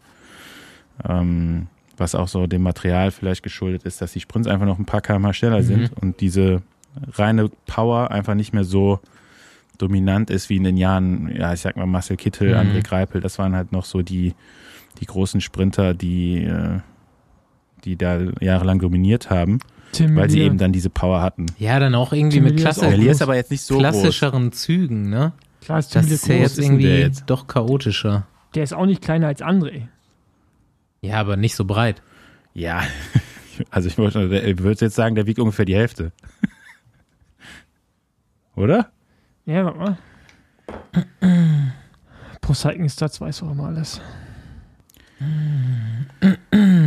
Ansonsten sehe ich da jetzt aber auch außer den drei genannten jetzt tatsächlich keine, keine Sprinter, die bis jetzt so eine da nochmal eine Chance hätten. Vielleicht mal bei, nach einem schweren Tag irgendwie Mats Pedersen. Ich verstehe gar nicht, ich hätte Arno Demare eigentlich total stark eingeschätzt nach dem Frühjahr. Paul winkt ab. Ja, gut, die Tour ist noch lang, ne? Mal sehen. Der Demar ist auch schon gestürzt. Äh, auf jeden Fall ein Anfahrer, den hat es schon verbraucht, der ist raus äh, mit einem Knochenbruch. Mm, Die, für die hat die Tour auf jeden Fall nicht so gut angefangen, aber ja, wenn man sich da jetzt von dem Sturz mal ein bisschen erholt, äh, muss man auf jeden Fall mit rechnen, aber so wie, wie Quickstep oder auch Alpecin jetzt die Sprints angefahren ist, ich meine, da kommt es dann wahrscheinlich immer drauf an, für wen sie da am Ende fahren. Hm, War schon stark, muss man sagen. Wir haben auch ein Statement von Roger, ne? Was, was jetzt, Ja, was jetzt Phase ist bei Lotto. Hat man jetzt schon gesehen. Vielleicht kann- ganz, kann ganz gut eigentlich. Was. Ist, der kann sich jetzt noch ein paar Scheine dazu verdienen und noch bei dem Israel Startup Nation Zu- Zug mit einsteigen. Dann sind es schon mal drei. Ja. Hallo in den Besenwagen. Kleines Update von Team Lotto Sodal. Taktikänderung. Ja, leider ist unser Kapitän Caleb Ewan aus der Tour ausgeschieden. Nach dem Sturz auf der dritten Etappe äh, ist er mit dem Schlüsselbeinbruch äh, ja, ins Krankenhaus eingeliefert worden. Ist operiert und äh, vermutlich am Donnerstag wieder zu Hause und kuriert sich dann aus. Das heißt aber für uns, dass wir ja natürlich die Taktik ein bisschen umstellen müssen. Wir haben zwar mit Jasper de Boys immer noch einen, einen schnellen Mann, ähm, aber wir wollen weiterhin Etappen gewinnen. Und äh, ja, wir wissen, dass er gut ist für ein gutes Ergebnis, aber wahrscheinlich keine Etappen gewinnen kann in einem Massensprint. Äh, die größeren Chancen bestehen dennoch äh, auch für ihn aus kleineren Gruppen. Von daher wird jeder seine Chance bekommen und äh, seine Chance in den Spitzengruppen suchen. Hm, Vermutlich nicht jeden Tag, aber wie man heute schon gesehen hat, haben wir definitiv starke Leute dafür. Und es wäre fast aufgegangen. Aber ja, morgen kommt erstmal der erste Ruhetag. Für mich zumindest. Ähm, ein Zeitfahren steht an und danach ist aber auf dem Papier wieder eine Sprintetappe. Aber ich denke, wir versuchen dort auch wieder eine in die Gruppe zu kriegen. Und äh, vielleicht geht es ja dann diesmal auf. Ja, Roger, äh, mit, mit Sicherheit, äh, man hat es ja jetzt hier in der, in der Nachricht gehört, der geht bestimmt nochmal in eine Ausreißergruppe. Ja, es wird so langweilig im Feld, ne? Da können wir, da können wir drauf, können wir, kann man eigentlich schon drauf wetten, oder? Ja, ich meine, der, der äh, Brand, Brand von Moore, äh, der ja noch fast dann die, die dritte Etappe gewinnt, die vierte? Vierte. Die fast die vierte Etappe gewinnt, äh, das war schon krass. Also, schön, dass Cav gewinnt, aber ihm hätte ich es auch gegönnt. Also, das war einfach ein saustarkes Finale von dem, ey. Das Ja, auf jeden. Fall. Das sah auch echt lange so aus, als würde er das noch durchziehen können. Ey, der Typ ist krass, Mann. Ey, seid ihr dann so in der, in der, wenn so Ausreißer kurz vom Ziel, wo es aussieht, dass sie durchkommen, seid ihr dann eher pro Ausreißer oder pro Kommt drauf an, wer es ist. Feld? Ja, genau, kommt drauf an. Bei Gianni Moscon Nee, ich bin würde ich immer, sagen, ich bin immer pro Feld. Ich will immer einen Sprint sehen. Nee, also ich, also Stell, nein, stell mal vor, die hätten jetzt um Platz Wenn zwei Rutsch vorne das wäre eine wegfährt? Katastrophe. Ich hätte ja gut, jetzt mal so, äh, so Leute, die man gut kennt, außer außen vor vielleicht, aber ansonsten bin ich immer, ich will immer, dass, ich, dass bei einer Flachetappe auf jeden Fall immer ein Sprint ist. okay. Ja, es liegt- das liegt daran, dass du mal Sprinter warst, aber ich finde es geil, so Ausreißer durch. Ja, sonst ist doch so total un, voll uninteressant, Ja, wenn da so einer allein. Ja, Nee. toll. Hat er uns den Sprint versaut? Ganz ehrlich, da würde ich auch würde ich direkt abschalten, 100 Meter vorm Ziel. Nee, Naja. ja, ich habe sonst nichts weiter dazu zu sagen. Ähm, Ja, wollen wir, wollen wir langsam zum, zum deutschen Rennsport schalten? Wisst ihr, was das Problem ist? Wenn man zu viel Tour schaut, dann hat man irgendwann keinen Bock mehr darüber zu reden. Ja, Das ist äh, bei dir vielleicht gerade eher das Problem. Genau. Ähm, vielleicht ein kurz anderes Thema für dich, Paul, jetzt so. Ähm, ich weiß nicht, verfolgt ihr noch Jonas Deichmann? Der ist ja so. Wo durch, ist er gerade? Der ist ja so durch Sibirien da, ne, immer äh, im Schnee gezeltet, äh, fünf Kilo Schnee so am Rad als Beigepäck und so weiter. Irgendwann war er dann da in Und Athletic Greens hat er auch genau dabei. in Kamtschatka angekommen und hat dann auch irgendwie auf ein Schiff oder so gewartet, hat gefragt, Leute, ja, ist da noch so ein bisschen mit den Einheimischen rumgetourt, noch so ein bisschen Urlaub da gemacht, das war ganz witzig und dann, aber jetzt ganz krasser Change of Scenery, vor, weiß ich nicht, zwei Wochen oder so, ist er ja jetzt irgendwie kein Plan, Schiff, Flugzeug, was auch immer, nach Mexiko. Und jetzt joggt er durch Mexiko mit so einem Kinderanhänger hinten dran, mit seinem Zeug drin und macht, jeden Abend gibt's so, weiß ich Tacos. nicht, Te Tequila, Tacos äh, an so einem Pool oder an so einer Lagune und jetzt übelst, Gut, nach, übelst nach ein paar Lifestyle Wochen am Isolation Start, ja. in Sibirien, ne, da passt das doch ganz gut. Übelsten Lifestyle am Start. Ja, also fe feiere ich auf jeden Fall. Aber er lässt sich Ich- definitiv sein Bart komplett wachsen. Ne? Also Genau, das scheint fand- eine Challenge zu sein in seiner kleinen Reise. Ist jetzt schon äh, dramatisch und hat so eine Baba Gump Schrimpmütze auf. Ja, und ich frage mich die ganze Zeit, ob er gerade zunimmt. Wirklich eine Babagam Ja, oder Ja, ja, die richtige Baba Gump, ja. die Originale? ja. Du fragst, warum er nicht Nee, zunimmt? ich frage ab- ich, ich frag, ich frag mich gerade, ob er zunimmt. Der sieht, äh, also, sieht, ja, sieht ganz wohl genährt aus, der ne? sieht wohl genährt aus, auf jeden Fall gerade. Vielleicht ist das auch vom Tequila. Ich glaube, das ist ja sein Ein Geheimnis. bisschen aufgeschwommen. So. Ich glaube einfach, dass der so langsam verbrennt, äh, dass er halt einfach ewig, dass der müsste auch nicht schlafen, der könnte so durchlaufen und fahren. Ja, der läuft ja auch nicht schnell, ne? Also der, der läuft Nee, ja, nee. der läuft ja den Halbmarathon irgendwie genau. so in 10, 11 Stunden. Ähm, Ja, also sagen wir mal so elf Stunden läuft er für, glaube ich, 54 Kilometer macht er so ungefähr am Tag. nee, nee, das stimmt nicht. Also das war, ja, das war jetzt letztens, aber der läuft immer schon so zwischen, okay, sagen wir 9, 10, 11 Stunden läuft er immer. Also, aber das, ich glaube, anders kannst du gar nicht machen. Du kannst ja nicht jeden Tag einen Marathon laufen, wenn du einen Vierer Schnitt läufst oder selbst einen Fünfer Schnitt. Du musst ja, lang- du musst ja, Ja, du schnell würdest, gehen. du würdest so machen. Nee, ja genau. Du ich könntest gar nicht anders.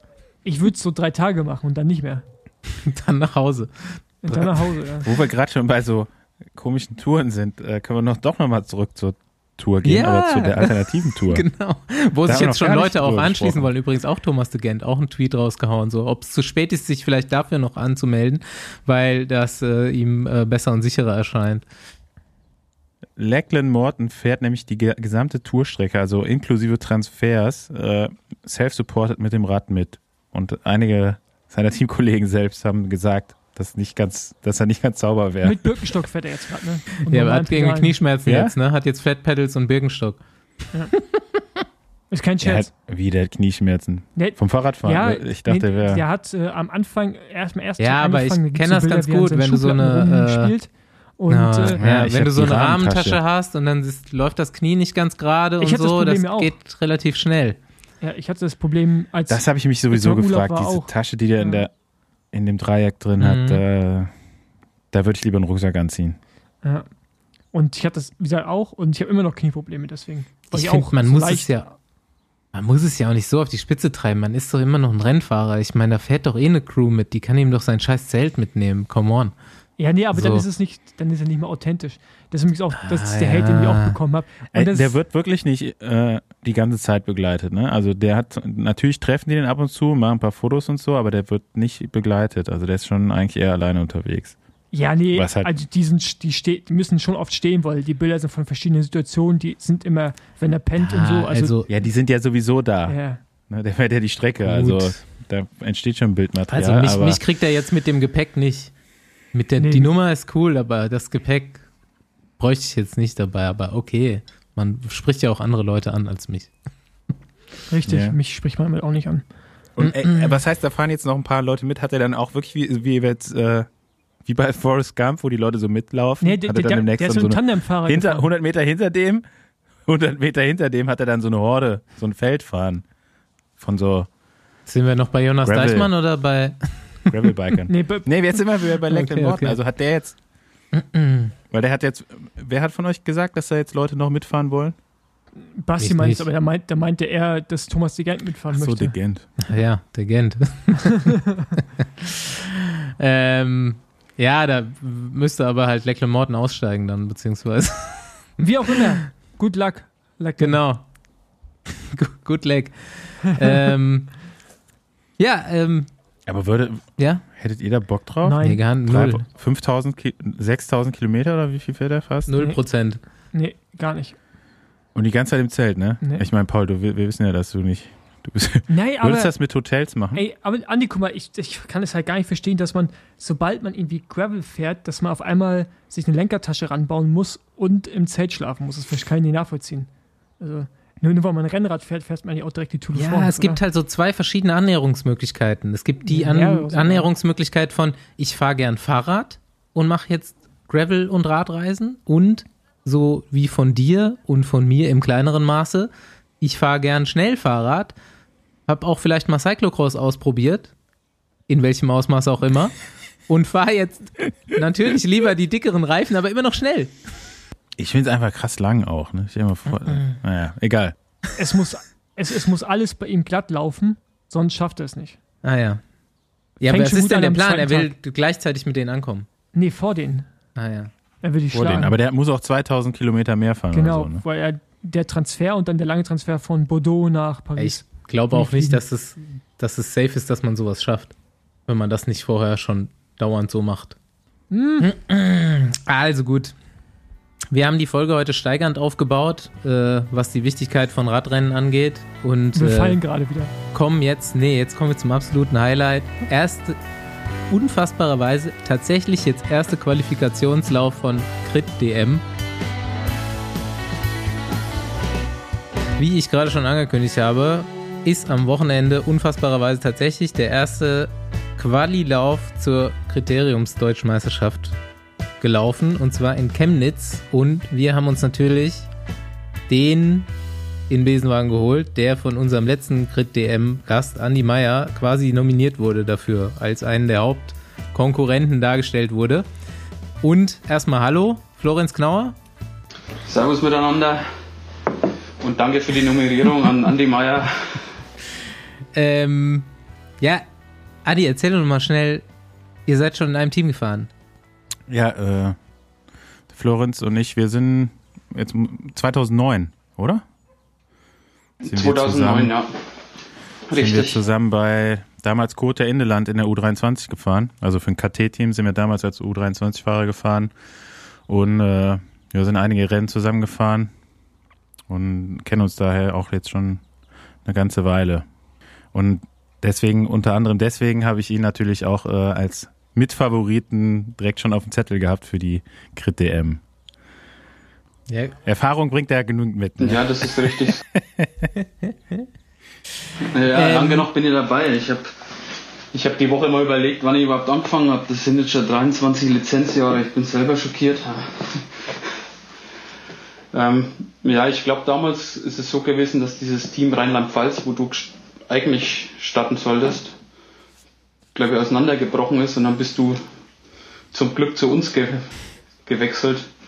Und das war Ja. ja. die erfolgreiche Saison, wo du bei der Thüringen Rundfahrt ein, zwei, drei Etappen Zwei. gewonnen Zwei. hast. Zwei. ja und Florenz äh, ist hier Ja, angefahren war auf oder jeden Fall eine was? coole Zeit. Ja, wer war noch da? äh, Marcel Meisen war auch noch dabei. Ne? Da, das waren so.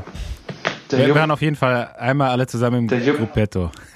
da kann ich mich noch dran erinnern. der Jupp war dabei, der Matthias Battling oder Yannick Maus. Die Jungs. Ich weiß nur, dass ich das Preisgeld ein bisschen geschmälert habe wegen öffentlichen Ärgernisses. 20 Schweizer Franken. Ich weiß gar nicht, ob das heutzutage ja noch mit 20 Schweizer Franken bestraft wird oder ob das deutlich mehr geworden ist. So, erzähl mal, in welchem Team du jetzt fährst und äh, das ist ja, glaube ich, neu und was eure Ambitionen soweit sind. Und dann, bevor wir zum Rennen am Wochenende kommen, spiele ich kurz äh, die Voicemail von Andy Meyer ein und du kannst sie dann kommentieren. Also jetzt zum, äh, zum Team. Das ist eigentlich sind die Fahrer ja der, der hatte kann vom Team äh, Hammann Radteam, besser gesagt. Da bin ich ja 2016 gefahren, dann bin ich ein Jahr in Amerika gewesen, dann war ich wieder 18, 19 und da haben wir uns eigentlich schon 2019 gesagt, wir müssen uns selbst auf die Beine stellen, als das Team dann vom Stefan Hermann und vom Grisha Janoschke sich entschieden hat, sich aus dem KT-Bereich zurückzuziehen. Hat dann leider nicht geklappt und letztes Jahr haben wir nochmal drüber gesprochen und dann haben der Florian Obersteiner, der Christopher Hatz, was ja ein Begriff ist, der Marcel Franz und der Lukas Herrmann und meine Wenigkeit sich zusammengeschlossen und gesagt, wir stellen selbst was auf die Beine. Einfach ohne Druck Spaß haben, ein bisschen um die Ecken flitzen und mit guten Klamotten, guten Rädern eine gute Zeit verbringen miteinander. Ohne Stress und ohne Drama. Und klappt das? Ja, soweit sind ja nicht so viele Rennen gewesen und die zwei wenigen, die wir gefahren sind, da waren wir nicht mal als ganzes Team am Start, leider. In Karbach waren wir ja bloß zu zweit, weil die Nachfrage so riesig war. Und das war ja sehr unverhofft, dass ich, oder unerwartet, dass ich da gewinne, weil ohne Rennen kein Vergleich und im Training allein zu trainieren ist immer schwierig. Und ich habe mir dieses Jahr wieder erlaubt, ohne was zu trainieren, weil ich sage, ich, ich fahre für Genuss, es soll Spaß machen und ich will mich da auf keine Zahlen fixieren und nicht irgendwo da Druck Gut, machen. was ich jetzt natürlich hören will, ist, dass du äh, Sag deutscher. Meister werden willst. Ja gut, ich denke, als das am Anfang rauskam mit Mainz-Ebersheim, Die letzten zwei Austragungen habe ich ja gewonnen. Das wäre mir definitiv gut entgegengekommen mit dem Hügel drin. Jetzt haben sie es verlegt auf Gießen, wo es tellerflach ist. Eine 900 Meter Runde mit Verengung auf der Zielgerade. Wir haben uns das ja schon angeguckt. Ist jetzt auf jeden Fall schwerer geworden für mich als Rennfahrertyp, da zu bestehen, vor allem gegen Kempten. Die stehen ja, die haben ja jetzt schon acht Mann qualifiziert. Stehen da wahrscheinlich mit zehn Mann am Start und Teller flach, da kannst du nicht irgendwie sagen, du trittst am Berg an und musst nicht gegen alle fahren. Du musst ja wirklich, da kannst du keinen abhängen. Und die Kemptner, die sind ja eingespielte Truppe. Ich kann mir, oder mir ist es jetzt noch nicht ersichtlich, wer gegen die Kemptner bestehen soll. Die stellen den deutschen Meister und jeder fährt gegen Kempten mehr oder weniger, um deutscher Meister zu werden. Ja, ich würde sagen, da äh, ist mal wieder so wie äh, in manchen Jahren der Tour de France, muss sich die Konkurrenz vereinen. ja, ja, wahrscheinlich. Ich meine, wir sind fünf Mann. Wir haben jetzt, wenn ich das alles richtig lese, die Statuten vom BDR, müssten wir zu dritt qualifiziert sein. Also der Lukas Hammann ist ja im Amateurrennen gefahren, ist da Zweiter geworden. Und somit, wenn er dann im Juli aufsteigt, automatisch dabei. Ähm, Aber mit dieser A, B, äh, C habe ich mich leichter getan als mit dieser Elite, Elite Amateur. Aber kann man irgendwo eine Rangliste einsehen? Mich würde auch mal interessieren, ob ich mittlerweile mal dann irgendwann ein Elite Amateur bin. Oder ob ich weiter in Amateurrennen fahren muss. Ich glaube, das sind ja diese Stichpunkte, äh, Stichtage, wo dann, wo du dann aufrutscht. So, lass uns mal kurz hier äh, reinhören, was Anni Meier so zum Wochenende gesagt hat und dann auf das erste Rennen kommen. Und dann kannst du mal erzählen, wie der Tag so abgelaufen ist. Hi Besenwagen-Crew, hier die Insights zum ersten Qualifikationslauf der deutschen Amateur-Crit-Meisterschaft. In Chemnitz ging es heute rund ums Kaufhaus, respektive rund um Parkplatz. Nicht unbedingt von der Kulisse ein Leckerbissen, aber echt eine Top-Veranstaltung und dickes Lob geht raus an die Veranstalter. Richtiges Highlight vorab, es gab endlich mal wieder eine Dusche. Dieses und letztes Jahr haben wir dann immer nackt zwischen den Autos auf dem Parkplatz mit der Campingdusche vorlieb nehmen müssen und es war dann heute schon echt nice. Zum Rennen, alle üblichen Verdächtigen waren am Start, ein paar Teams glänzten aber auch mit Abwesenheit. So waren es nachher knapp 100 Starter laut Startliste und ausgefahren wurden in 80 Runden gleich 81 Kilometer 16 Wertungen. Also alle fünf Runden Wertungsabnahme. Und wir waren alle so heiß. Also ich meine, so heiß. Klassisches Rezept wie Spaghetti-Eis mit Sahne. Ich fahre die erste Wertung. Die habe ich dann dank auch meines heutigen Leadout-Fahrers mit Virtu-Erfahrung Julian Kern direkt gezogen. Dario wurde in meinem Windschatten dann auch noch Zweiter und es war serviert. Für die Zahlenfreaks, bis dahin hatte ich knapp so 420 Watt im Mittel auf der Uhr. Die Wertungsrunde waren dann über eine Minute 500 Watt mit einem 1500 Watt Sprint. Und wer zieht drüber? Wie schon in der Folge verraten, wir. Es bildet sich daraus eine Fünf-Mann-Gruppe mit Jonas und Steffen, zwei von uns. Und die haben dann erstmal fleißig Punkte gesammelt, bis das Team Wheel Sports Metropol Racing, das echt ambitioniert innerhalb von ein paar Runden zugebückt ist. Da war dann aber schon die Hälfte vom Rennen rum und für uns war klar, wir müssen jetzt dem Jonas seinen Sieg absichern und so viel in die Top 20 bringen wie möglich. Mit den Top 20 hat man dann auch die Qualifikationskriterien erfüllt und man kann im Finale in Gießen starten. Das hat dann auch echt gut geklappt. Jonas gewinnt souverän und wir bringen acht Fahrer in die Top 20 und sind echt happy. Fahrzeit war knapp Stunde 40, also stabiler 46,5 Schnitt. Aus den unterschiedlichsten Gründen sind wir heute erst angereist. Jan aus, Ansbruch, aus Innsbruck und Dario aus Offenburg. Die hatten die längsten Wege und ihr kennt das erstmal so ein richtiges Autobahnbein am Start. Aber zum Glück ist alles gut gegangen und jetzt nach knapp 18 Stunden Trip sind wir so ungefähr um Mitternacht wieder daheim. Das Bein fühlt sich jetzt nach der Belastung und nochmal sechs Stunden Fahrt kaum besser an, aber jetzt geht's hier ans Bett. Weiter geht's in drei Wochen in Eschborn und wir haben noch welche, die sich qualifizieren wollen. Es kann also so weitergehen und wir sehen uns in Eschborn. Gute Nacht. Aber jetzt noch meine Frage: Warum, warum haben die nur einmal auf dem Podium? Also, ich bin jetzt schon davon ausgegangen, dass sie das Ding irgendwie rasieren. Erster, zweiter, dritter, mindestens. Ist, ja, ist auch egal. Die brauchen halt nur die Quali. Ja, ich denke auch, das ging eigentlich, es geht nur um die Quali am Anfang. Eigentlich zählt nur ein Rennen und das ist in Gießen und die anderen sind nur der Weg dahin. Des, deswegen war äh, Florenz jetzt auch nicht auf dem Podium. Der hat ein bisschen ja. unterm Radar, versucht unterm Radar zu Nee. nee, es war, wie er schon gesagt hat, es ging gleich los. Es waren gleich Stürze in den ersten zwei Runden. Die erste Wertung wurde ein bisschen aufgehalten. Gut, das gehört dazu. Die zweite habe ich dann gewonnen und dann hat Kempten natürlich gleich drüber gezogen. Aber für uns war es von vornherein wichtig, dass wir alle qualifizieren und wir waren jetzt bloß drei. Marcel und ich haben uns qualifiziert bei Flo, von Florian Obersteiner war es wenig schwieriger. Der kommt von einer schweren Verletzung, der hat sich den Meniskus abgerissen und drei Bänder im Knie. Der hat leider nur einen Punkt gemacht und muss jetzt auf Eschborn hoffen. Aber Kempten hat die, ja, ihre Aufgabe gut erfüllt, die sind stark fahren und es ist echt schwer, an den Jungs vorbeizukommen. Ich habe ja eigentlich gehofft, dass aus, aus NRW irgendwie eine starke Truppe noch kommt. War keiner da, ne? Aber, aber wie viele Rennen gibt wie viele Rennen gibt's noch? Also angeblich soll es ja fünf geben. Mir ist jetzt bloß bekannt, dass Eschborn mhm. fix ist. Am 17.07. Dann soll ja das in Ulm noch stattfinden.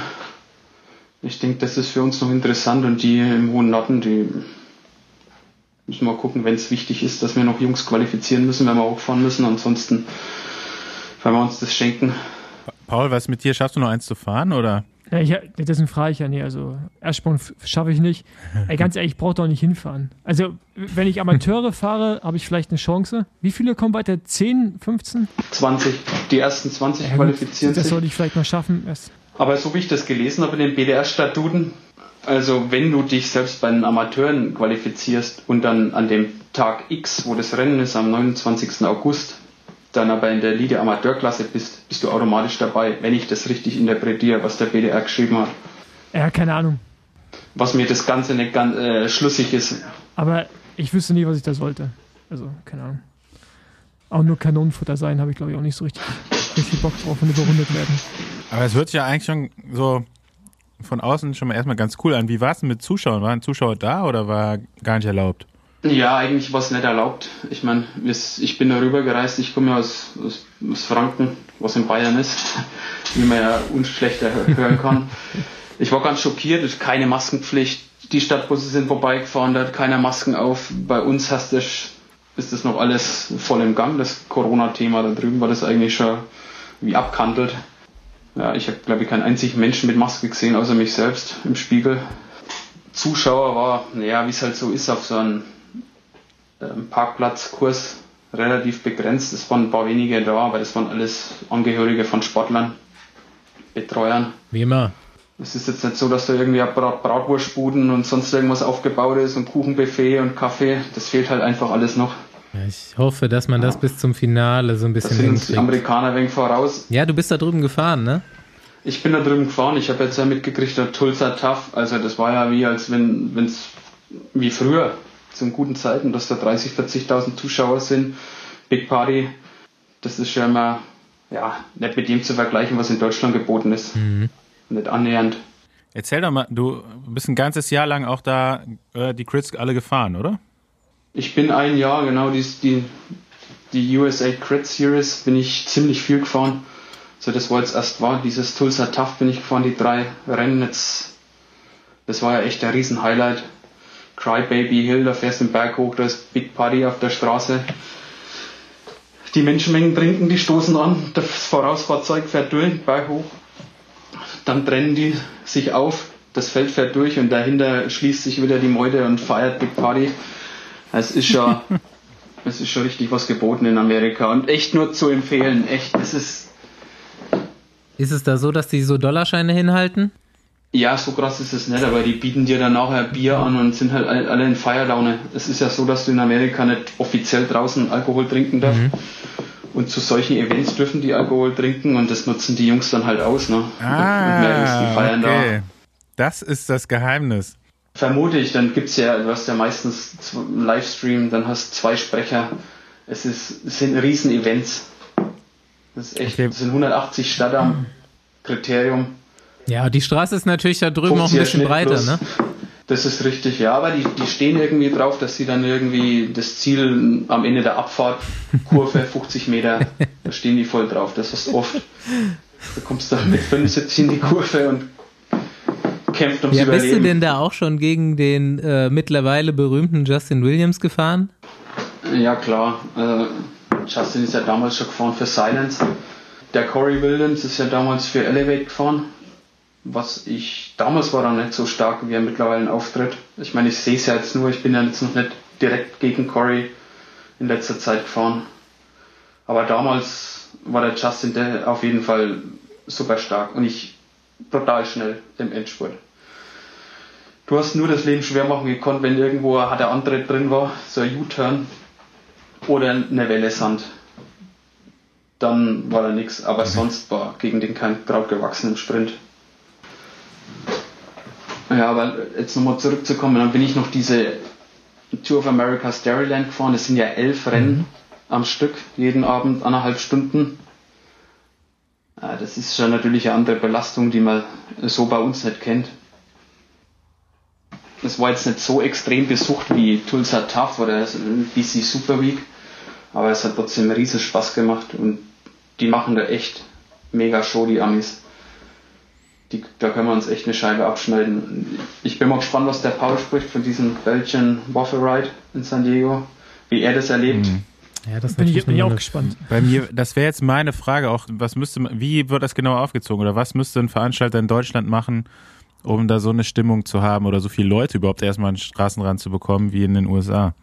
Ja gut, die machen da halt immer ein riesen Event, die bieten da viel außenrum, ne? die machen dann für Kinder Sachen, die machen Riesenbühne, die, wie die Ami halt, die ziehen es riesig auf, machen Riesenwerbung. Gut, dann gibt es oft so einen Biergarten, wo du, wie gesagt, dann Bier trinken kannst. Die machen Big Party. Und ich habe das Gefühl, dass die Mentalität da drüben ein bisschen anders ist. Die sind offener für so Sportevents. Egal, ob die jetzt halt Eishockey, Football, Baseball, die sind einfach fanatisch auf Sport und die haben Bock, wenn das jetzt da in ihrem Ort ist, dann unterstützen die das. Was es bei uns halt noch ein bisschen die Nische ist, Radsport oder Randsportart mehr oder weniger, gerade der Amateurbereich. Wir fahren ja irgendwie rund um die Kirche oder im Industriegebiet. Es ist halt nicht so interessant, wie wenn die das Event im Ortskern machen und die ganze Gemeinschaft da einbinden. Und das Preisgeld zieht natürlich viel ah, ja. Sportler. Aber du musst halt auch sagen, die kommen aus dem ganzen Land geflogen das sind auch unheimliche Kosten. Stadtgelder sind da drüben ja schon mal 70, 80 Dollar, nur dass du dich an, beim Kriterium an Stadt stellen darfst. Und das haben wir ja nicht. Ne? Ich mein, Was gibt's denn da so für Prämien? Ja, ist unterschiedlich. Also, ich sag mal, es fängt so bei 1000 Dollar für den Sieg an. Das größte, wo ich gefahren bin, 15.000 für den Sieg. Und dann gibt es halt Prämien. Das gibt, die machen eigentlich ganz coole Crowd Creams, die sammeln in der Menge. Und dann sprechen die Sprecher irgendwann drüber, erzählen, wie viel sie haben und irgendwann sagen sie so, nächste Runde Crowd Cream. Und dann gibt es halt das, was sie gesammelt haben. Ich habe es erlebt, das waren schon 3000 Dollar für einen einzelnen Sprint.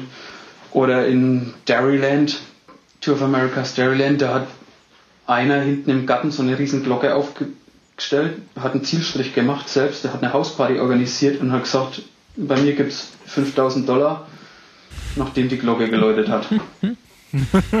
und das war ich glaube, für den Sieg, für den Sieg gab es 300 Dollar und der Justin Williams hat dann die 5000 Dollar mitgenommen. Fünf Runden vor Schluss. Ja, gut. Geil. Ja, da wissen wir ja Bescheid, wenn ein Besenwagen mal ein Rennen veranstaltet. Bei der Kürte ähm, machen wir auch auf der Gegengerade. Ja, genau. Ich wollte ja immer mal, wenn in Köln wieder, keine Ahnung, es war ja schon mal so der, äh, der Plan, bevor Corona kam, wenn in Köln ein Rennen veranstaltet wird, dass wir auch mal eine fette Prämie sponsern. Zieht halt, ne? Ich meine, in auf Deutschland ist Fall, ja schon, ja. keine Ahnung, 100 Euro ist ja schon viel für einen Sieger. Ja, ja auf jeden Fall. Was ist denn, was ist denn das? Standardmäßig 60 Euro beim Grid. Ernsthaft? Nur noch 60 Euro? also das ist das, was sie zahlen müssen. Ne? Ich habe schon erlebt, dass es weniger war. Ich habe aber schon erlebt, dass es mehr war, ganz klar. Aber es ist, ist auf jeden Fall sehr schwer da irgendwie überhaupt Spritkosten zu decken. Das ist echt krass. Ja, schade. Da gab es auf jeden Fall bessere Zeiten. Ja, definitiv. Und die guten Rennen, die waren ja leider auch immer weniger. Was ist so dein Lieblingskriterium in Deutschland? Ja, ich denke eigentlich Dachauer Bergkriterium. Das ist ein verdammt ehrliches Rennen. Ich meine, da wird das sofort aufgezeigt, ob du Druck hast oder nicht. Wenn du schlecht drauf bist, ist das relativ schnell vorbei für dich. Das sind, glaube ich, ich weiß nicht, jede vierte Runde Wertung, Kopfsteinpflaster berghoch. Es ist halt echt brutal schwer. Ein bisschen wie Aachen. Ich bin Aachen einmal gefahren. Da gibt's, das ist ja kein Kriterium. Aachen ist nicht so schwer. Aachen wird ja auf Endzig ah, gefahren. Ja, okay. Also in Nordrhein-Westfalen ist es ja tatsächlich meistens so, also zumindest zu meiner aktiven Zeit, gab es ganz wenig Kriterien und äh, die meisten Siege wurden auf Endsieg gefahren. Also das ist natürlich nochmal eine ganz andere Belastung, dann äh, alle vier Runden so einen Berg rauf zu sprinten oder halt nur einmal am Ende. Ne? Ja, Wobei du bei dem Rennen viel über Cleverness machen kannst. Ich meine, da fahren nicht viel jede Wertung mit.